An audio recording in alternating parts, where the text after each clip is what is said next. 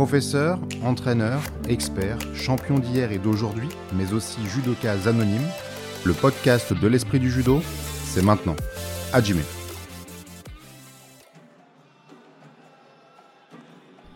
Il y aura de quoi se souvenir dans quelques années. Nous étions là quand un frère et sa jeune sœur dominaient le judo mondial.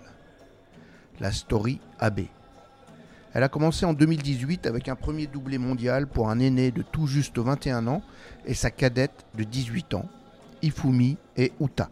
Cette année-là, ils réussissent cet exploit unique en son genre et se sont permis de le retenter par trois fois en 2019 à Tokyo, au jeu à l'été 2021 encore, devant le Japon, et lors des derniers championnats du monde à Tashkent en 2022.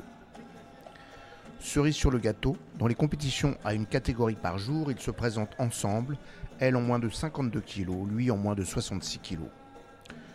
Uta, la petite sœur, a toujours été au rendez-vous, emportant tous les grands combats qu'elle a livrés depuis cette date. Son frère ne put la rejoindre en 2019. Cette fois-là, il avait trouvé son maître, son compatriote Maruyama, le bonze de Tenri, dont il va être à nouveau question. C'est donc ce lundi la cinquième fois au championnat du monde et aux Jeux que le Japon présentait sa famille Adams, les gentils monstres AB. Trois doublés, deux mondiaux et un olympique. Rien que de le dire, c'est improbable. Allait-il récidiver pour un quatrième ici à Doha?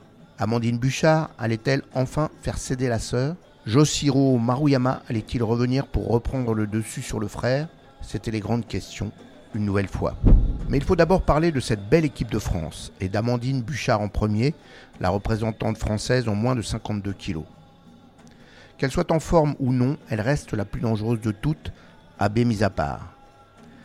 Fatiguée physiquement, contestée par de nouvelles venues, on pouvait craindre pour elle une entrée en zone sombre, une glissade progressive, elle qui n'a raté que très peu de podiums depuis qu'elle est en moins de 52 kilos et qui s'est toujours classée. Elle laissait une impression étrange aujourd'hui, parfois à la limite de la désinvolture, comme si elle n'était pas tout à fait impliquée, parfois secouée. Mais à la fin, toujours aussi insolemment efficace avec l'un ou l'autre de ses katagrumas. Même contre la terrible AB, elle fut à deux doigts de l'emporter tout de même à l'expérience, en tentant de l'endormir pour mieux la déborder sur son attaque d'épaule en reprise de garde après un long maté à quelques secondes de la fin. La japonaise ne se laissa pas faire mais fut à deux doigts tout de même de dérouler une épaule. Trop facile Bouchard aujourd'hui, ce fut surtout dur d'aller au bout de l'idée après cette défaite, comme elle nous l'expliquait elle-même. C'est des matchs qui demandent énormément euh, physiquement et psychologiquement. J'ai pas fait un très bon match en repêchage. Et euh, après, euh, bah, j'ai dû me remobiliser pour le bronze. C'est vrai que heureusement que j'ai eu Totof un peu pour me secouer parce que c'était mal parti l'artisan de la mise au point nécessaire, le patron des filles, Christophe Massina, qui clarifiait l'idée pour nous. On sait qu'Amandine, son plus gros ennemi, c'est elle-même. Et, c'est ce qui s'est passé un peu aujourd'hui. Euh, donc, euh, notamment sur, euh, bah, sur AB, comme elle l'a dit. comparativement, si on regarde le match, la demi-finale de l'année dernière, ça n'a rien à voir. Parce que l'année dernière, elle arrive en voulant être la patronne bah, j'ai pas ressenti ça aujourd'hui. Voilà, après, euh, bah, on essaie de la remobiliser, à faire une finale de repêchage euh, catastrophique. Euh, de mon point de vue. Donc je, je, m'énerve pas souvent, hein, mais voilà, si à un moment donné elle voulait être championne olympique, elle pouvait pas avoir ce genre d'attitude, c'est pas, pas possible. La médaille était belle pour Amandine, c'est la quatrième tout de même, en plus d'une finale olympique. Si elle n'a jamais trouvé d'or sur son chemin, le coffre aux métaux est définitivement bien rempli. Du côté des garçons, le finaliste des Masters, Daiki Buba, faisait une prestation concentrée, peut-être même un peu trop car il semblait un peu bridé et se faisait surprendre trop tôt dans la journée, comme Cédric Revol hier, par un coup de judo de son adversaire. Restait le champion d'Europe 2016 en moins de 60 kg, l'éternel espoir de médaille Walid Kiar, qui entamait son cinquième championnat du monde senior, sans compter les Jeux 2016, le deuxième seulement en moins de 66 kg, ce qui a posteriori peut le faire réfléchir au vu du résultat. À 27 ans, l'ancien médaillé mondial junior 2015 se savait contesté par une génération jeune, performante. Daiki Buba, mais aussi Maxime Gobert, médaillé du Grand Chelem de Tokyo et vainqueur de celui d'Antalya. Il s'était déjà battu pour être là, et Walid Kia faisait la compétition impeccable qu'on attendait de lui, sortant des adversaires au profil varié. Le Brésilien bondissant William Lima tentait de le prendre de vitesse et y parvenait presque, mais le Français tenait bon et marquait finalement Sumigaishi. Le Russe Abouladze cherchait le coup dur pour en finir rapidement, comme cela avait été toujours le cas contre lui.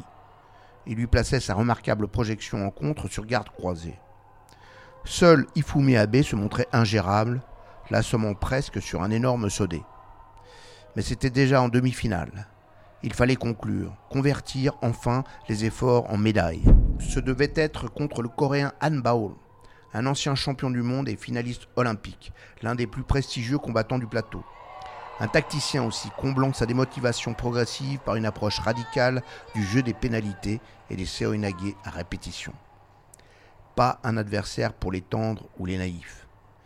Mais dès la première prise de garde, il fut clair pour tout le monde que c'était réglé. Envahissant par des montées rapides et des attaques en première intention, intraitable sur les mains, le Français ne laissait pas le Coréen tourner une fois le dos. Il expulsait du combat dans les premières secondes, le piégeait bientôt sur un corps à corps qui lui valait un wazari. Et c'est dans un état second que Walid Kia accueillait cette récompense qui justifie sa longue patience, le travail rigoureux et quotidien traversé par le doute. La médaille, c'est un peu la dignité révélée du combattant. Ça faisait longtemps que je l'attendais cette médaille. Euh, je ne l'ai pas eu en 60 comme je disais tout à l'heure. Maintenant je l'ai en 66. Euh, grâce à beaucoup de personnes qui m'ont conseillé, qui m'ont aidé. Et je suis, content aujourd'hui de ramener cette médaille. Je crois que depuis 2010, il n'y avait pas eu de médaille dans cette caté, Loïc Corval le dernier. Et voilà, je, je, suis, je suis heureux, je suis heureux. J'ai eu une grosse journée et je suis, je suis super content. C'est aussi des perspectives nouvelles qui s'ouvrent, tant le français a paru armé finalement pour l'exercice de très haut niveau. Dangereux sur les maîtres du corps à corps, très à l'aise sur les spécialistes d'un judo fuyant sur lesquels d'autres et des meilleurs se cassent les dents. Walid Kiar est médaillé mondial, l'un des favoris légitimes pour une médaille olympique, c'est un fait. Le voici pris dans un cercle vertueux défini par son entraîneur national Daniel Fernandez. Plus il se sentira juste euh, techniquement et plus il osera encore faire les choses. Il a encore une marge de manœuvre pour moi, euh, enfin une marge de progression énorme sur, euh, sur l'aspect euh, technique et finition, même s'il marque beaucoup. euh, mais, euh, mais il a encore une marge de manœuvre par rapport à ça. Sur l'aspect Kumikata, même si c'est vraiment bien, mais il y a encore des tout petits trucs à régler encore. Mais, pendant un an, on va, tous ensemble s'atteler à la tâche. Plus on est serein et plus les résultats arrivent, et ben, plus on est serein encore plus. Donc du coup, ça permet de travailler de manière vachement plus tranquille. Sa démonstration était aussi la légitimation, osons le dire, la validation du travail mis en place par la nouvelle équipe d'encadrement qui avait besoin de ce repère. Après deux championnats du monde sans une satisfaction, celle-là était de taille XXL, la taille patron. Désormais, les choses prennent une couleur positive et la démarche se met en place, comme l'explique Baptiste Leroy. La KT est en train de monter en France. Je répète qu'il y avait un petit peu de bruit avec, euh, Daiki Bouba qui est, qui, qui- qui est pas loin non plus hein. Du, du top niveau. En fait, il manque de confiance en lui. Ça fait euh, un an, un an et demi qu'il est, qu'il est en équipe de France. Il s'ouvre de plus en plus, notamment sur les stages et les entraînements à l'INSEP. Donc c'est quelqu'un qu'on va retrouver euh, sur les podiums de, Masters ou de Grand Chelem assez rapidement s'il prend conscience qu'il est beaucoup plus fort que ça. Et puis derrière, il y a aussi, euh, enfin derrière pas très loin, il y a aussi Maxime Gobert qui vient de gagner le Grand Chelem d'Antalya. Donc c'est vraiment une belle caté et je pense que c'est ce qui a fait que, que Walid est de plus en plus régulier. Parce que voilà, il y a de la densité dans la caté. Walid c'est quelqu'un qui adore la concurrence. Nous, ce qui, est, important là, on est quand même en préparation des Jeux Olympiques, c'est d'avoir dans chaque catégorie un ou deux médaillables. Après, il se passera ce qui se passera le jour des Jeux, mais qu'on arrive avec une équipe où, chaque jour on se dit, bah, euh, sur une bonne journée, euh, l'athlète français peut faire, euh, peut faire une médaille olympique. Hier, euh, Lucas perd au premier tour, un arbitrage, bon, on a dit, euh, qui n'a pas été très sévère sur les pénalités, mais il est déjà médaille olympique, il a mé- gagné des grands chelems. Donc là, ça fait deux catégories. Si on rajoute celle de Teddy, peut-être Alpha Diallo, où on commence à avoir euh, des médaillables, mais, c'est vrai que sur un bilan comptable, il faut, il faut des médailles pour à la fin de la semaine rassurer tout le monde, et, c'est ce que ça permet. La prochaine étape ici à Doha, une deuxième médaille mondiale masculine française dans un même championnat, ce qui serait la première fois depuis 2015. L'appel est lancé. C'était au AB de conclure puisqu'ils étaient une nouvelle fois tous les deux en finale. Uta était encore plus intimidante qu'à l'habitude, marchant sur ses adversaires au pas de charge avec la moue d'une fille pressée. Elle satellisait la Suissesse cochère dans un cubinaguet orbital, anticipait tout sur la Française avant de la plaquer sur le dos comme si elle voulait toujours garder un temps d'avance sur elle. De quoi faire réfléchir d'ailleurs du côté français. J'ai appris qu'elle a travaillé sur ma jambe avancée à droite. C'est la jambe euh, en général qui est souvent avancée pour le kata, pour tout ça, tout ce qui est balayage. Maintenant, elle vient chercher au soto sur cette jambe. Donc moi, ça va me permettre de travailler là-dessus. Et puis, euh, voilà, hein, continuer, hein, continuer. Euh, je pense que je fais partie des athlètes avec qui elle bataille le plus. Donc bon, on va continuer cette, cette longue guerre jusqu'au jeu. Uta Abe martyrisait ensuite la Kosovar Krasniki, rarement si malmenée, et cloué au sol en finale la surprise du jour, l'Ouzbek Diora Keldiorova sur son renversement favori. Jamais la jeune femme ne semble lassée de dominer et de gagner ce qu'elle fait pour la cinquième fois, championnat du monde et Jeux olympiques confondus. Et savez-vous ce qui est le plus fort avec Uta Abe?